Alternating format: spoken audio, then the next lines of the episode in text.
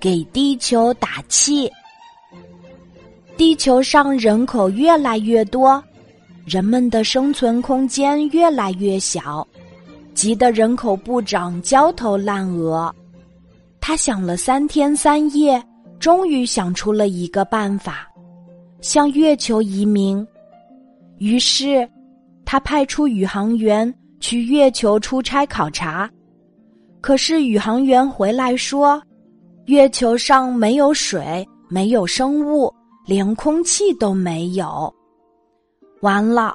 人口不长一病不起，想不到这么伤脑筋的问题，让一个小男孩解决了。小男孩叫大奇，他在给足球打气的时候想：哎，为什么不给地球打打气，让地球也膨胀起来呢？后来。人口部长采纳了他的建议，人们卖力的给地球打起气来。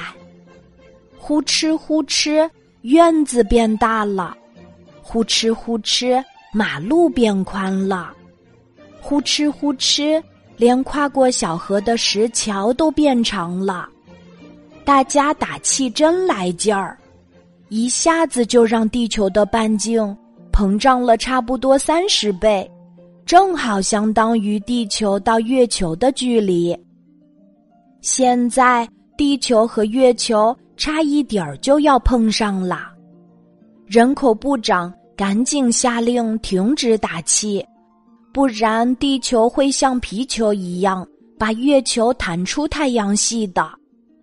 现在月球就悬挂在人们头顶，像隔壁邻居家那么近。大奇他们一看，哟，月球灰蒙蒙的一片，还真是荒凉。月球太可怜了。大奇说：“我想在上面种些草，给它增添一点绿色。”佳佳说：“我想在上面种些花儿，给它增添美丽。”大牛说：“我想把小猫小狗送上去，喵喵喵。”汪汪汪的叫，给它增添生机和活力。丽丽说：“我们要把月球变成大花园，让所有的人都来玩儿。”话音刚落，呼的一声，月球真的变成了一座美丽的大花园。孩子们愣住了，这是怎么回事儿？这时，月球花园里。飘来一位美丽的仙子，她说：“小朋友们，你们好呀，我是嫦娥。”嫦娥，孩子们很纳闷儿，宇航员不是说月球荒凉一片，什么也没有吗？有的，我一直住在这儿。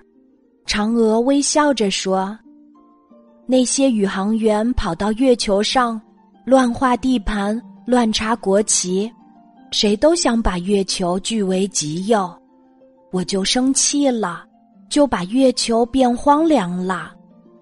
那现在为什么又变成了大花园呢？我听到你们说月球是大家的，就放心啦，所以我又让月球恢复了原样。孩子们望着漂亮的月球花园笑了。原来嫦娥阿姨和我们想的一样呀！月球、地球还有宇宙中的一花一草、一石一木，本来就是属于我们每一个人的嘛。今天的故事就讲到这里，记得在喜马拉雅 APP。搜索“晚安妈妈”，每天晚上八点，我都会在喜马拉雅等你，小宝贝，睡吧，晚安。